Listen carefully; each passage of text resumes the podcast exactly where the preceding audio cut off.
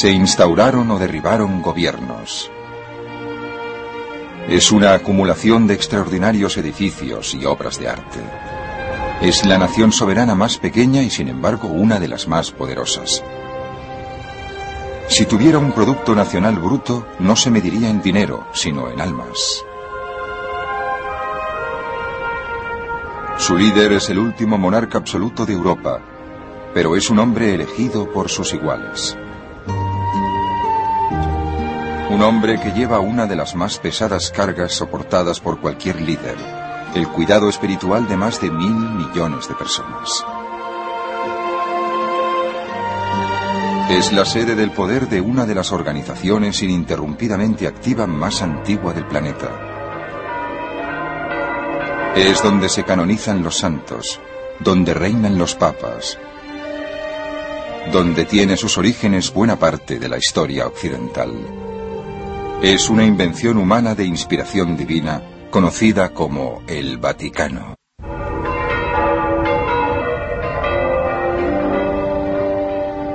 Si bien el Vaticano es uno de los lugares más ampliamente conocidos del mundo, es quizá uno de los menos comprendidos. Desde fuera parece impenetrable, con sus centenarios muros e imponente palacio diseñados para mantener a raya a los ejércitos invasores.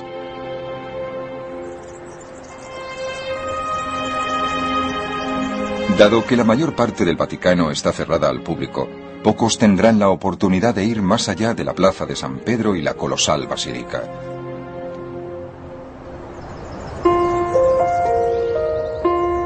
Pero solo en su interior cobra vida el espíritu del Vaticano.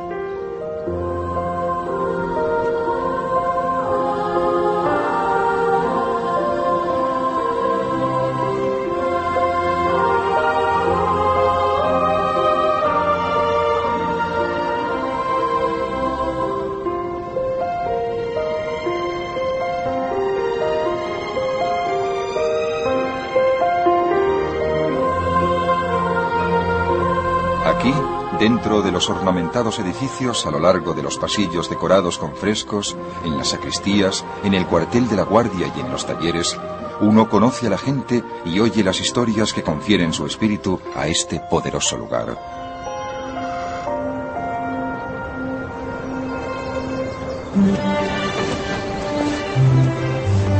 En el Vaticano no existe nada parecido a un día normal. Aquí el trabajo es tan variado como la propia historia de dos mil años del lugar.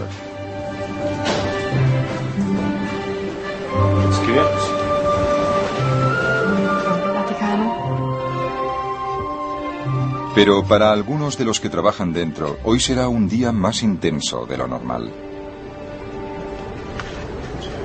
Dentro de la Basílica de San Pedro, en una sacristía improvisada oculta al público, estas personas se preparan para uno de los acontecimientos más importantes del calendario vaticano, la ordenación por el Papa de nueve obispos.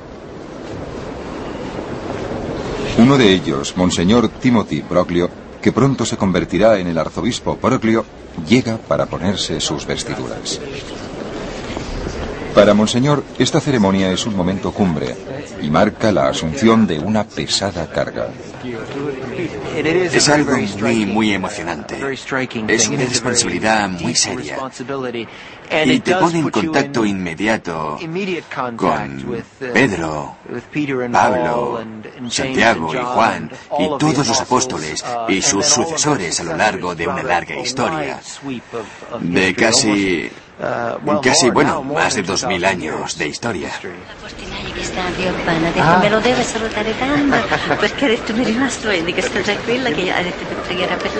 Grazie, di questo ne ho molto bisogno. Grazie tanto. Grazie, grazie tanto. Los preparativos para esta ceremonia han durado semanas. Los niños del coro pontificio han ensayado hasta la saciedad cada una de las canciones recientemente compuestas.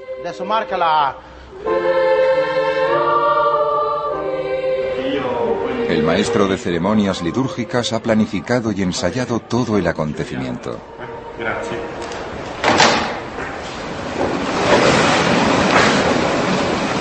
Los elaborados programas del acto se están imprimiendo.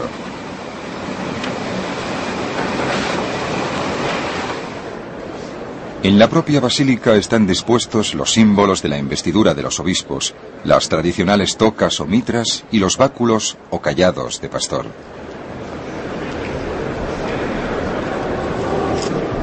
Como casi todos los actos rituales importantes del Vaticano, la ordenación se llevará a cabo en la Basílica de San Pedro, un edificio cuyo vínculo con el pasado confiere incomparable fuerza a cualquier ceremonia que tenga lugar en su interior.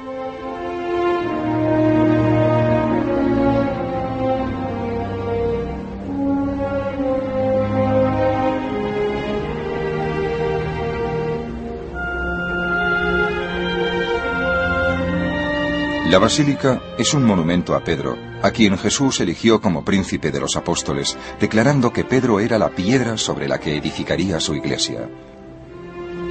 Como Roma era la capital del imperio, Pedro, junto con el apóstol Pablo, se trasladó allí para propagar la fe a principios del primer milenio. Pero los primeros cristianos eran perseguidos a menudo por sus creencias. Y según la tradición de la Iglesia, en el año 64 después de Cristo, el apóstol Pedro fue detenido, conducido a uno de los grandes circos imperiales de Roma y martirizado en una cruz invertida.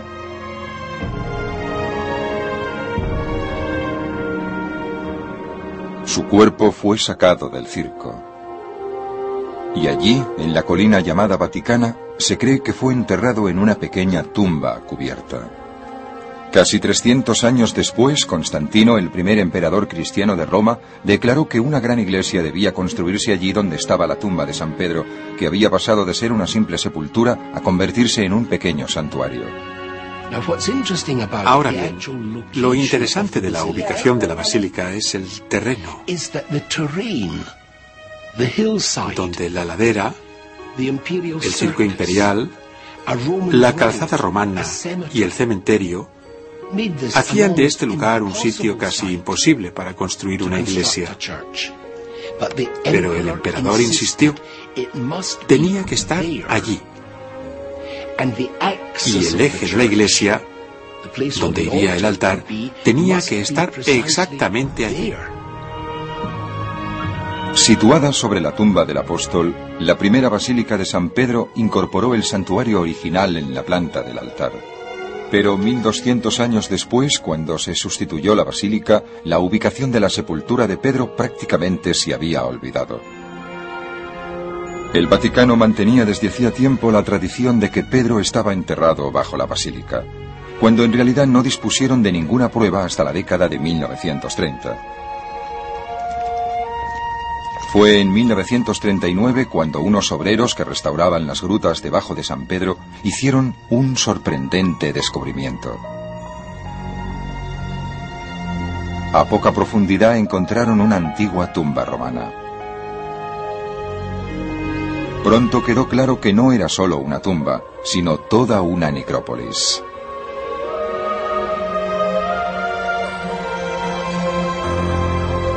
Tras muchos meses de excavaciones, los trabajadores llegaron a un grupo de tumbas más antiguas aún, cerca de la zona situada bajo el altar mayor.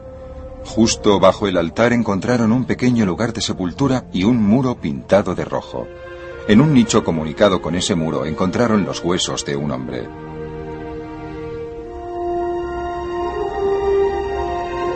Décadas después, en 1968, el Papa Pablo VI anunció que aquellos huesos pertenecían a San Pedro.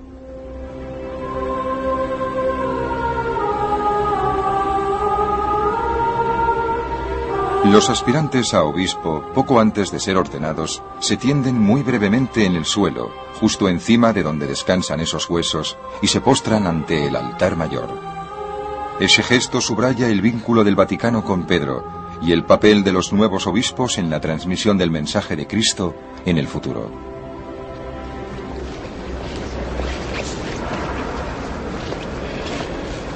La ordenación es la más destacada de las innumerables actividades que se desarrollan simultáneamente en el Vaticano, cada una con su propio mensaje acerca de cómo se vive la vida aquí. En un cuartel dentro de las dependencias vaticanas, los nuevos reclutas del ejército regular más pequeño del mundo se reúnen para pasar revista. Son los guardias suizos y durante los últimos 500 años han sido la guardia personal del Papa. Son solo alrededor de 100 y para ser aceptado en sus filas uno debe ser suizo, católico y poseer una estatura mínima de metro setenta. Hoy van a hacer la instrucción con equipos ultramodernos de alrededor del año 1500, preparándose para el día más importante de su calendario, el día que juran fidelidad y ofrecen su vida al Papa. Para Yves Luthi, de 22 años, el juramento que hará plantea cuestiones básicas acerca de la fe y su papel esencial al convertirse en guardia. Das ist, das ist schwierig. Es difícil. Und ich weiß nicht, äh, ob y das no sé si esto es válido para todos. Aber, ähm, man überlegt sich, Pero uno man piensa, sich, glaub schon, was bueno, mache ich ¿qué hago yo das- ahora? Das ist eigentlich das, was die ¿Es esto lo que äh, realmente te convierte en guardia suizo? Man, Haces un juramento al Santo Padre. man Juras dar tu vida ante el comandante. Sin el juramento, la Guardia Suiza no tendría sentido. La Guardia Suiza desempeña un papel ceremonial, pero también es un cuerpo de seguridad cuidadosamente adiestrado. Cuando el Papa aparece en público, algunos de los guardias cambian los galones por la ropa de paisano y se unen a los miembros de la Policía Vaticana para formar un cordón en torno al pontífice. Pero a pesar de su adiestramiento y a pesar de su juramento, este Papa tan público es vulnerable. En 1981, durante una de sus audiencias públicas semanales, el Papa Juan Pablo II saludaba a la gente en la plaza de San Pedro cuando de pronto sonaron unos disparos.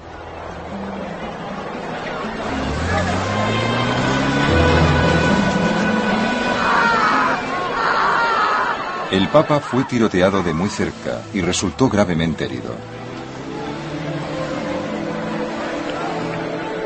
Aunque ninguno de los miembros del destacamento de seguridad fue herido, los guardias suizos como Yves Luthi que se preparan para el juramento saben que el precio de su compromiso podría ser la vida.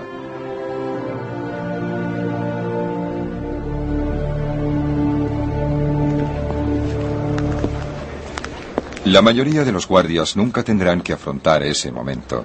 En lugar de eso, es muy probable que pasen interminables horas de guardia en lugares espectaculares como este, la Sala Regia. Esta es la antesala de las antesalas y comunica con otras estancias cuidadosamente custodiadas como los aposentos papales.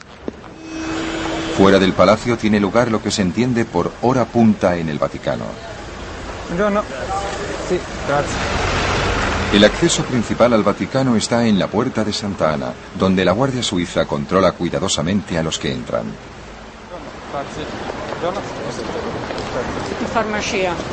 El Vaticano es el Estado soberano más pequeño del mundo, con una extensión de 44 hectáreas. Está delimitado por centenarias murallas y rodeado completamente por la ciudad de Roma.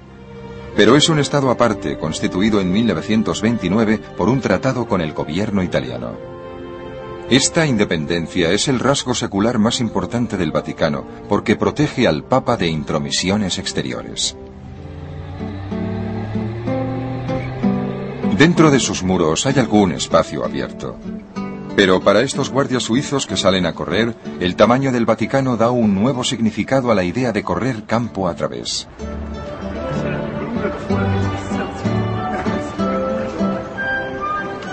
Aparte de una pequeña población de alrededor de 900 habitantes, el Vaticano tiene todo lo que posee una nación normal. Un cuerpo de policía, un periódico,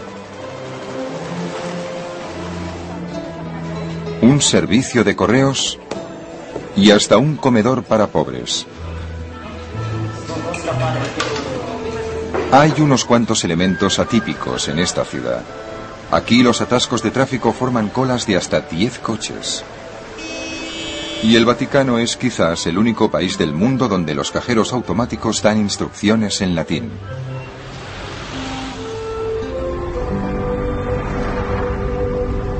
Los que se paren a observar atentamente advertirán en el Vaticano una imagen recurrente.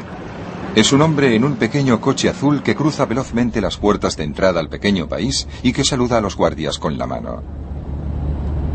Su cara es como su pasaporte de entrada y todos le conocen. Es Arturo Mari, el fotógrafo del Papa. Su padre y su abuelo trabajaron en el Vaticano. Y Arturo, durante los últimos 45 años, ha fotografiado casi todos los aspectos de la vida papal.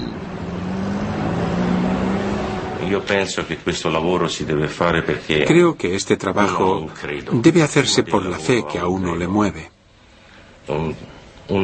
Por encima del trabajo está la fe. Eh, la veneración hacia la persona con quien trabajo, con su personalidad, el Santo Padre me transmite este amor por mi trabajo.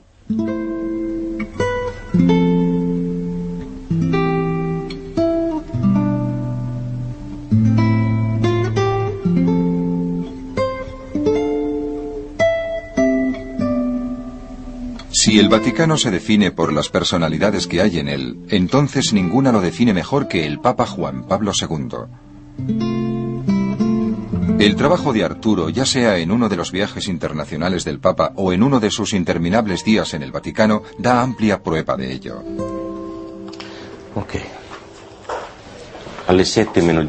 En un día normal, a las 6.50, estoy ya preparado en los aposentos del Santo Padre.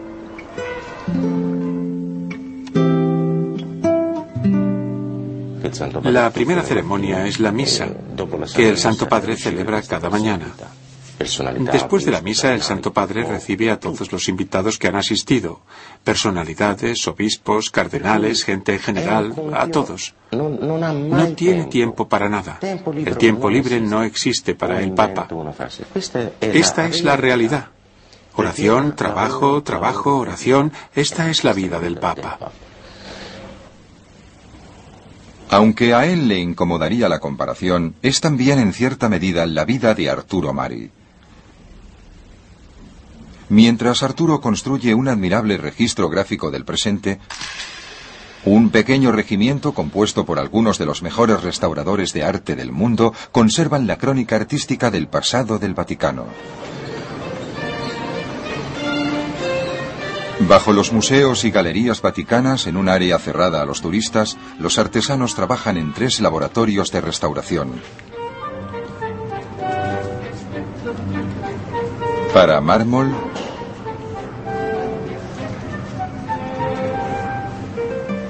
para tapices y para pintura. Con tal cantidad de arte y teniendo en cuenta que la mayoría tiene siglos de antigüedad, hay siempre otro grato problema que resolver.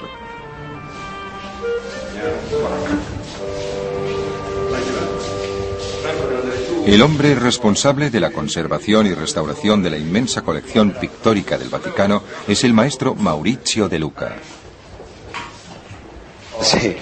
Para comprender esta vasta colección, no podemos limitarnos a pensar en el Papa actual.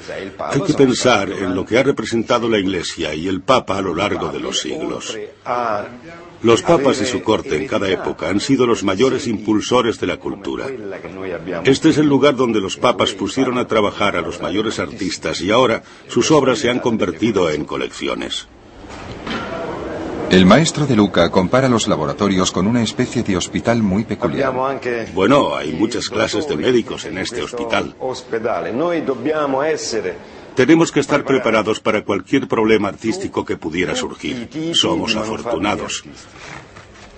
En el mundo nadie más tiene la oportunidad de hacer lo que nosotros hacemos, contar con tantas obras distintas y cuidarlas continuamente.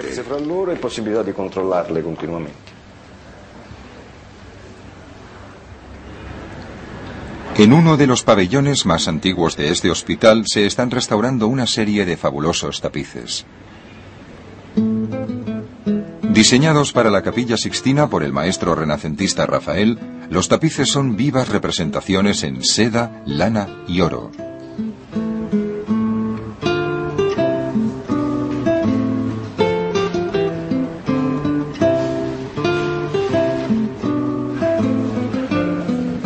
Pero el tiempo y las restauraciones anteriores han hecho estragos en estas obras insustituibles.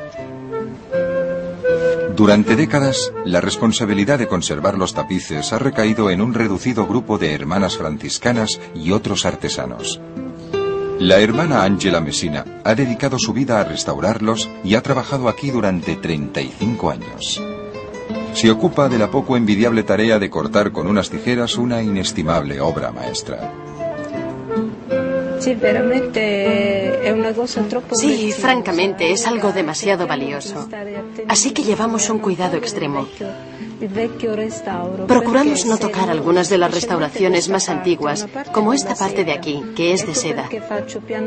Por eso lo hago tan despacio, punto a punto, eliminando esta área antigua para que ninguna parte del original se pierda. Llevan ya tres años restaurando este tapiz y tardarán un año más en terminarlo. Y entonces la hermana Angela y sus compañeras pasarán al siguiente, ya que esta hermosa obra forma parte de una serie de diez.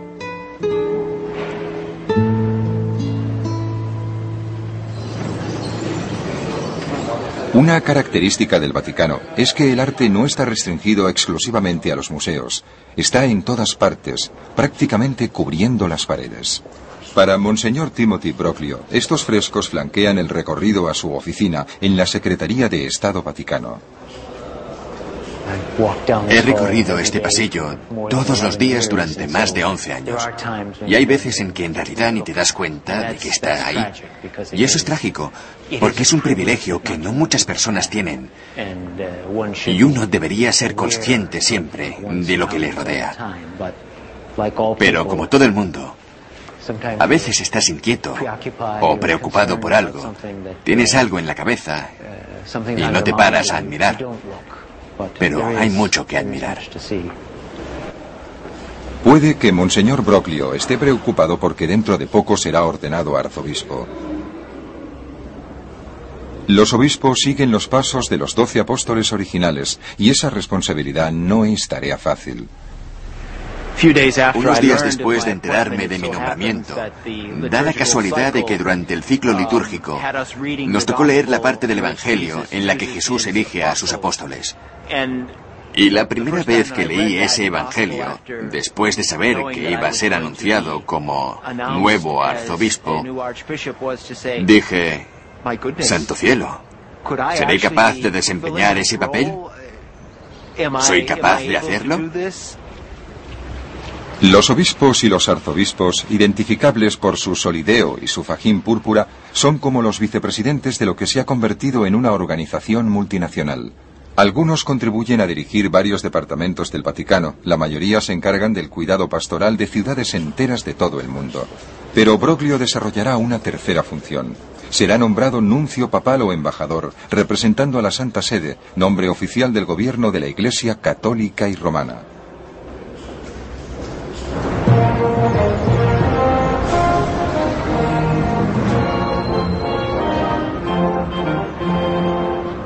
Hoy tienen lugar los preparativos para una visita de Estado del presidente de Argentina, una de las 174 naciones que mantiene relaciones diplomáticas con el Vaticano.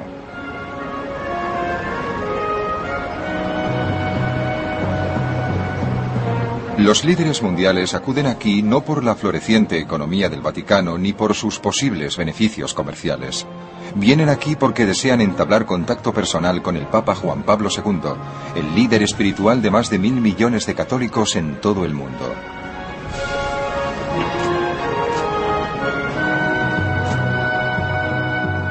Su innegable influencia en la caída del comunismo y sus incansables esfuerzos en favor de la paz le confieren una posición importante en el escenario internacional.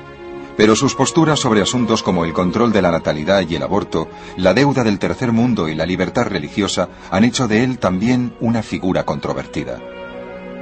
Los sectores críticos sostienen que sobre ciertos temas es demasiado conservador desde el punto de vista teológico para estos tiempos. Pero el continuo desfile de líderes mundiales pone claramente de manifiesto que es un hombre a tener en cuenta. Hay pocas experiencias, incluso para un líder mundial, tan impactantes como verse escoltado por los recargados pasillos del Palacio Apostólico.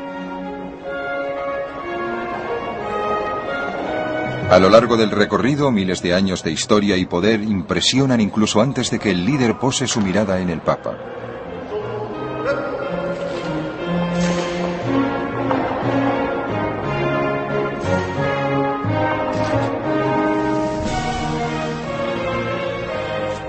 Hoy, el presidente argentino Fernando de la Rúa es recibido por el Papa en la biblioteca privada.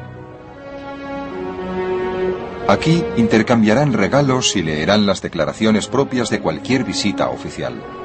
Pero la Santa Sede es un Estado religioso y eso implica variaciones respecto al protocolo diplomático habitual. Siguiendo una costumbre centenaria, los católicos devotos y otros admiradores besan el anillo del Santo Padre como gesto de deferencia hacia el vicario de Cristo. Cuando lo hacen, el Papa les entrega un rosario para conmemorar la visita.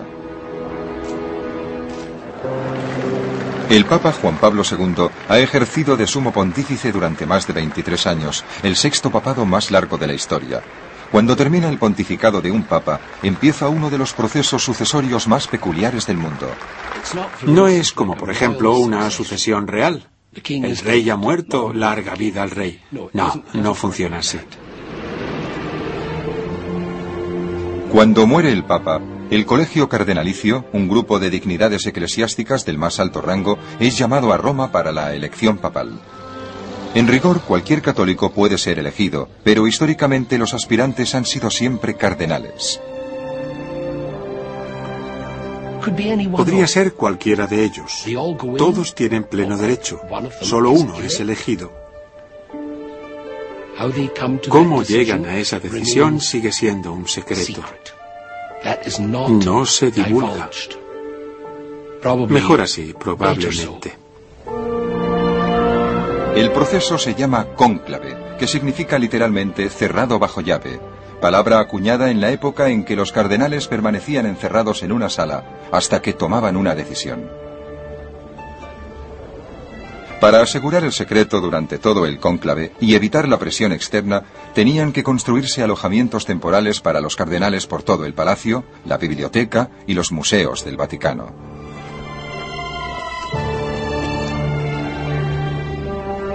La votación tiene lugar solo en la capilla Sixtina. Una vez realizado el recuento, las papeletas se queman en un pequeño horno. La chimenea de ese horno se ve desde la plaza de San Pedro. Es el color del humo lo que los espectadores intentarán discernir. Negro significa votación fallida, en tanto que blanco significa que se ha elegido a un nuevo papa.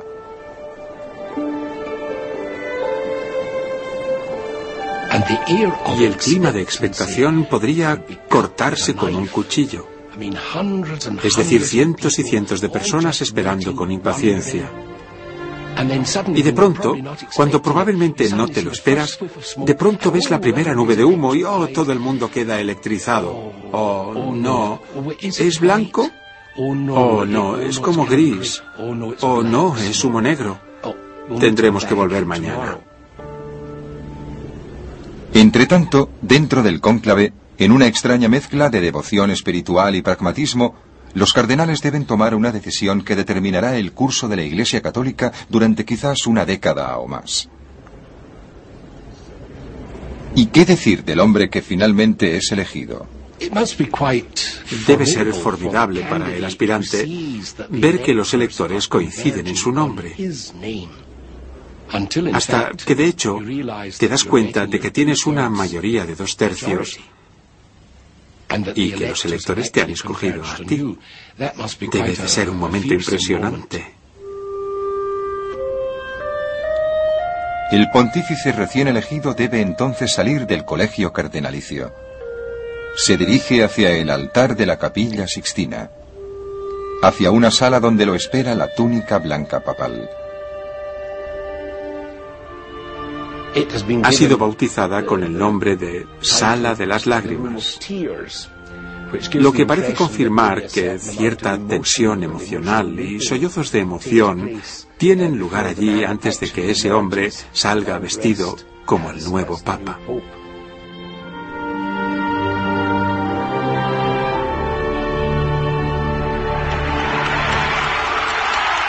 Momentos después, las grandes puertas de cristal del balcón central de San Pedro se abren y los cardenales salen para dar la noticia.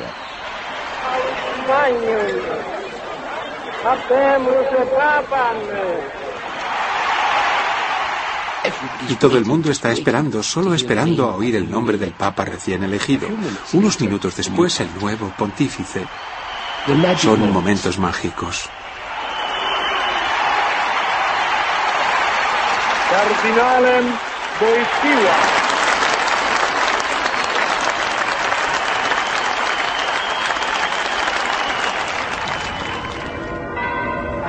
...264 papas han gobernado a lo largo de casi 2000 años. Y en ese tiempo han escrito partes esenciales de la historia del mundo occidental. Sus historias llenan unos 50 kilómetros de estantes en los archivos secretos del Vaticano, donde se encuentran muchos de los documentos fundamentales de la historia occidental. Aquí se encuentra la petición en nombre de Enrique VIII solicitando la anulación de su matrimonio con Catalina de Aragón. Adjuntos están los sellos de 85 eclesiásticos y nobles de Inglaterra, en un intento de persuadir al Papa de lo justo de la petición de Enrique. Las cintas rojas unidas a sus sellos, según se dice, son el origen del término inglés red tape, que significa además trámite burocrático. Pese a las cintas y los sellos, la solicitud fue denegada. Irritado, Enrique rompió con Roma y se declaró jefe de la nueva Iglesia de Inglaterra. Casi 300 años antes llegó una carta del Gran Khan de Mongolia para advertir que si el Vaticano quería mantener la paz, el Papa y sus cardenales debían ir al Palacio del Khan y rendirle homenaje. Solicitud también denegada. Algunos de estos documentos empiezan lentamente a deteriorarse, obligando a los conservadores a emprender una carrera contrarreloj. En este laboratorio digitalizan cuidadosamente valiosos documentos, como este, una de las pocas cartas que quedan de puño y letra de Miguel Ángel. Su carta plantea una queja. Declara ante un obispo que los guardias de San Pedro no han recibido sus sueldos desde hace casi tres meses, y su amenaza de marcharse provocará un escándalo en el que Miguel Ángel no quiere verse implicado. Pero casi 500 años después de escribirla, el hierro que contenía la tinta de Miguel Ángel se ha vuelto corrosivo. Muchos de los elegantes trazos de la pluma del maestro han dejado la carta llena de pequeñas incisiones. Los conservadores trabajan para asegurarse de que la herencia de Miguel Ángel no sea solo virtual. Si no fuera por los esfuerzos de conservación y digitalización, más de mil años de memoria del mundo podrían perderse para siempre.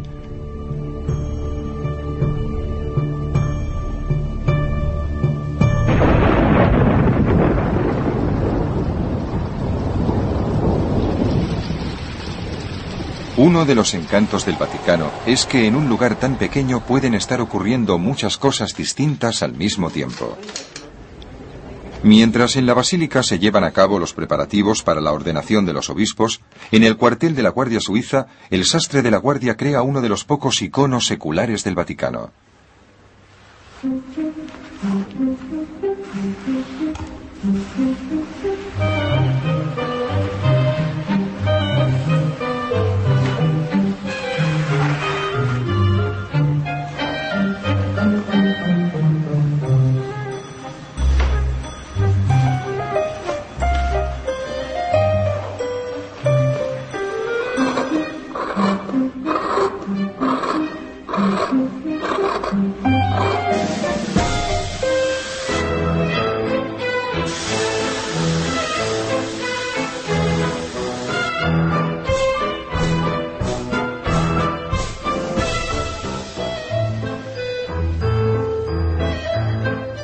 Más de 3 kilos puede que sea uno de los uniformes más pesados en uso por parte de un ejército regular. Y desde luego su estilo renacentista lo convierte en uno de los más difíciles de confeccionar. Cuando llegó aquí, hace solo cuatro años, el sastre Eti Ciccioni tuvo que afrontar un sorprendente desafío. No había patrones ni instrucciones de cómo confeccionar el uniforme. Solo disponía del traje acabado. Incluso esta versión simplificada requerirá de Eti unas 32 horas y tres pruebas para terminarlo. La prueba final se realiza en la Armería de la Guardia, que alberga diversas armas antiguas del pasado, a veces violento, del Vaticano. Porque en otro tiempo la Santa Sede podía reunir un formidable poder militar. Durante unos 700 años después de la muerte de San Pedro, los papas acrecentaron su influencia espiritual y política, pero no ostentaban aún el poder de un rey. Esto cambió notablemente en el siglo VIII, cuando los papas recibieron, a modo de regalo, tierras de los reyes francos. Este valioso territorio se convirtió en una entidad soberana llamada Estados Papales, y el poder y el dinero que acompañó al control de esas tierras no solo mantuvo a la Santa Sede, sino que también, dirían algunos, la corrompió. En la Alta Edad Media había ciudadanos romanos, varones y ciudadanos locales que querían el poder temporal. Y la única manera de hacerse con el poder era hacerse con el papado.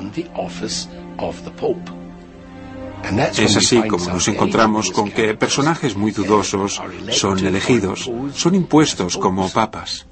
En el transcurso de los 800 años siguientes, pese a tener muchos importantes reformistas, el Vaticano y el mundo padecieron una plaga recurrente de hombres inmorales y faltos de ética.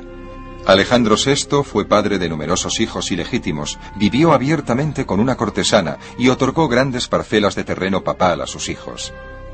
León X fue un derrochador, y según se dice una vez declaró, Dios nos ha dado el papado, disfrutémoslo. Pero un episodio destacó sobre todos los demás por sus consecuencias para el Vaticano. En 1506, en un intento por reafirmar el poder del papado, el Papa Julio II contrató a los mejores artistas del momento para construir una espectacular basílica. El problema llegó a la hora de pagar la nueva iglesia. Para reunir la enorme suma necesaria, Julio recurrió a la arraigada tradición de otorgar indulgencias. Algunas personas donaban dinero a cambio de ventajas espirituales. Pero se abusó ampliamente de esta tradición. Esto condujo a la acusación posiblemente fundada de que las indulgencias se vendían. Esa era sin duda la impresión que se daba que el Papa simplemente vendía las indulgencias para reunir el dinero que iba a necesitarse para construir este edificio. Naturalmente, este fue uno de los mayores escándalos que llevaron a la reforma del siglo XVI. Es una gran ironía que el esplendor arquitectónico de la basílica y buena parte de las obras de arte del Vaticano, reflejo de los mayores logros artísticos, surgieran en los más oscuros momentos de la corrupción del papado. Pero muchos de los papas del Renacimiento hicieron grandes aportaciones sin caer en la inmoralidad. Uno de ellos, Gregorio XIII, introdujo un cambio que aún nos afecta hoy en día, alteró el tiempo. En un observatorio situado en lo alto del Palacio del Vaticano, los vientos soplan desde cuatro espectaculares frescos. Un brillante rayo de luz solar se proyecta desde la boca del viento del sur. Ilumina el suelo que está cuidadosamente diseñado como un calendario estacional. En 1580, el Papa Gregorio se enfrentó con un serio problema. La fecha de la Pascua se adelantaba de año en año. Algo fallaba en el calendario que se venía utilizando desde tiempos de Julio César. Los astrónomos del Vaticano revisaron el calendario y conforme a una antigua tradición, utilizaron el observatorio para mostrar al Papa un hecho notable. En el equinoccio de primavera, el rayo de sol debía iluminar un determinado punto del suelo. Sin embargo, caía a varios centímetros de distancia. Esta diferencia demostraba que en el transcurso de casi 1600 años, el calendario se había desplazado más de 10 días. Para ajustar el calendario, Gregorio borró 10 días del año declaró que medianoche del 4 de octubre la fecha pasaría no al 5, sino al 15 de octubre. Los años bisiestos se modificarían y el año no empezaría en marzo como hasta entonces, sino en enero. En los 400 años siguientes, prácticamente todas las naciones de la Tierra adoptarían el calendario que se había verificado en esta sala.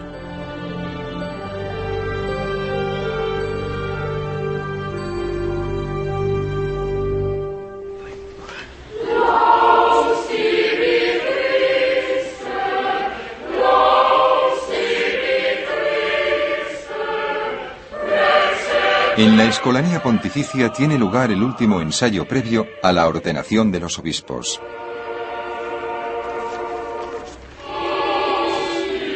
Los niños entran en el coro a la edad de nueve años y lo abandonan al cumplir los trece o antes si les cambia la voz. Según la tradición, el coro pontificio, que incluye hombres adultos, se remonta a unos 1600 años atrás. Desde el siglo IV, su labor ha sido impregnar la ceremonia de máxima espiritualidad. Pero fíjese, la música está presente y eleva la celebración, es decir, el misterio que se celebra, el momento que se celebra, es expresado a través de la música. Así que no se sobrepone al rito, sino que es el rito mismo, es la palabra, la palabra hecha canto y música.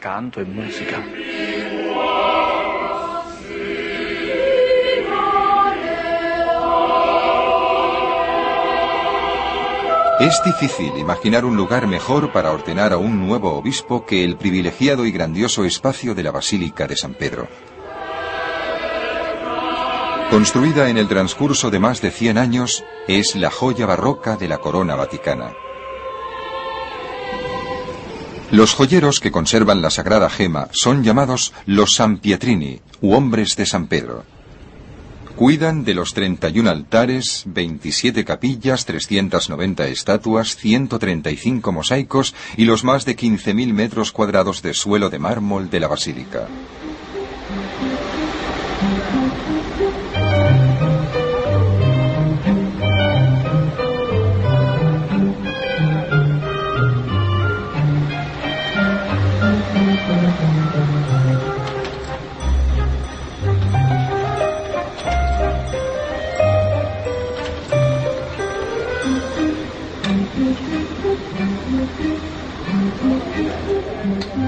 Dos veces al año, los Sampietrini limpian el espectacular baldaquino de Bernini, un colosal palio de bronce de 33 metros de altura que se alza sobre el altar papal.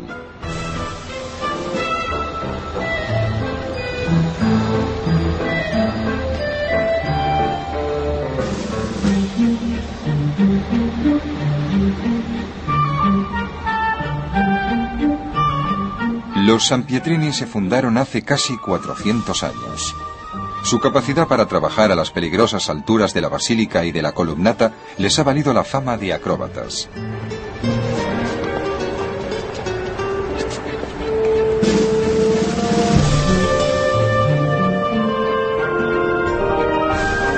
En el pasado, en ocasiones como la coronación de un nuevo papa, los Sampietrini preparaban la basílica para lo que se conoce como una iluminación.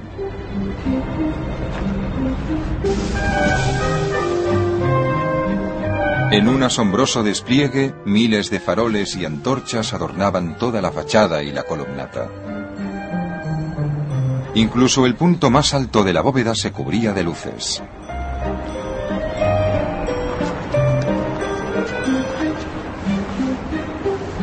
Con misteriosa sincronización, todas las antorchas se encendían en cuestión de minutos y el monumento a San Pedro relucía con cálido resplandor.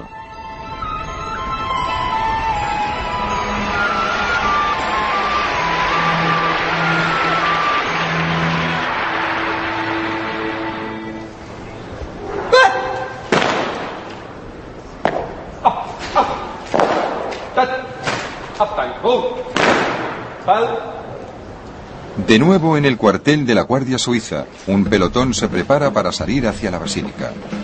Dentro de poco montarán guardia mientras el Papa ordena a Monseñor Timothy Broclio y a otros ocho aspirantes. Llega gente procedente de todas partes del Vaticano.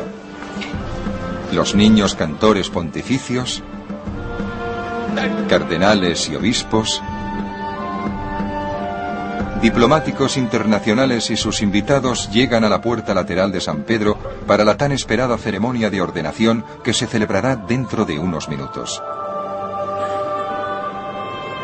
Dentro, Monseñor Broclio y los otros ocho aspirantes y sus ayudantes terminan de engalanarse y aguardan la procesión de entrada.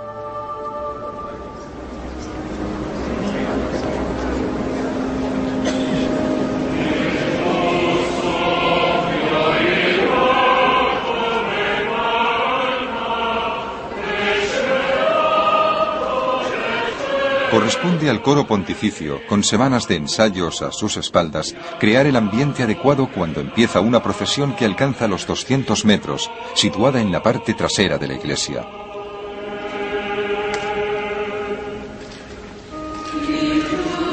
Para Monseñor Broglio, 24 años de preparación en el sacerdocio culminan en un estado de ánimo que oscila entre el júbilo y la profunda humildad. Una actitud de oración más que otra cosa. Y gratitud. Y esta mañana me he acordado de mis padres. Mis padres me observan desde otro lugar más elevado, pero mi hermana y mis hermanos están aquí.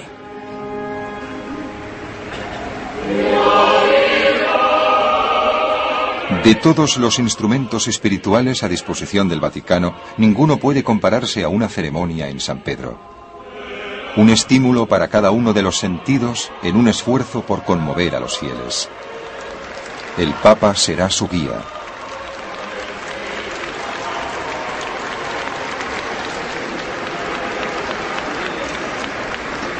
Para los alrededor de 15.000 fieles e invitados en el interior de la basílica, la entrada del Papa es un momento muy emotivo y señala el verdadero inicio de la celebración.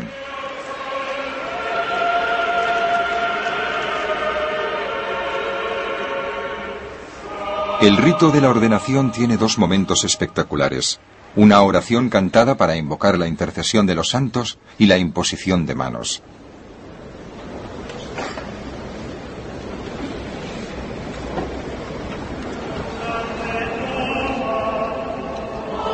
Para Monseñor Broclio, uno de los momentos más intensos se produce al principio del rito. En ese momento, el coro empieza a entonar una oración pidiendo a los santos de todas las épocas que intercedan por los aspirantes.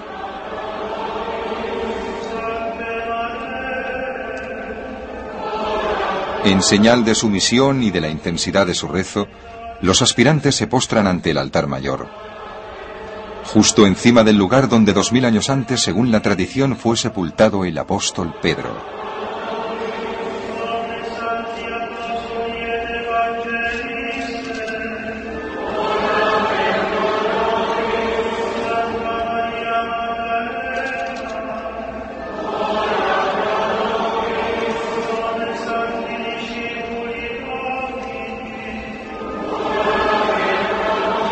Es un momento extremadamente emotivo, porque oyes el cántico, te unes a él, y al mismo tiempo otros muchos pensamientos cruzan tu mente.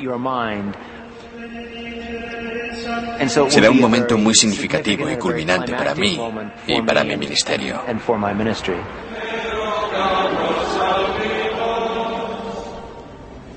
El momento más conmovedor y quizá más místico de la ceremonia llega cuando el Santo Padre impone sus manos sobre la cabeza de cada aspirante.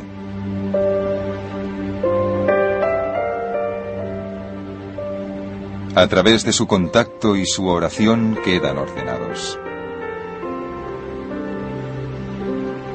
A los ojos de la Iglesia están ahora investidos con la autoridad para adoctrinar y guiar en conexión no solo con el Papa, sino con casi dos milenios de papas y en última instancia también con Pedro y Cristo.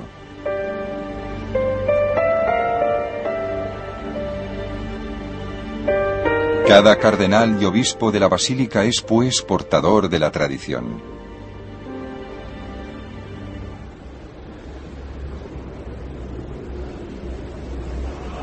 Al final de la ceremonia, nueve nuevos obispos, llevando los símbolos de su nuevo oficio y la impronta esencial de San Pedro y los primeros apóstoles, salen a un mundo no falto de necesidades.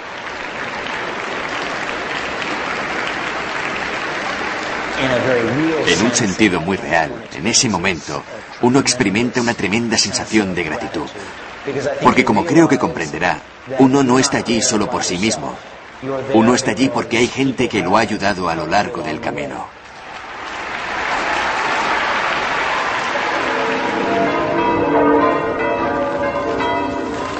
Mientras la multitud abandona la basílica y la plaza, hay otra ceremonia en marcha.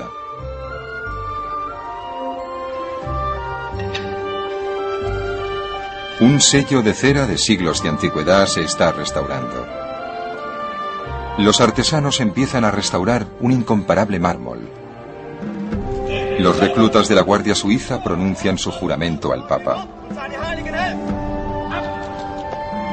Y un conocido fotógrafo encuadra otra instantánea para la historia.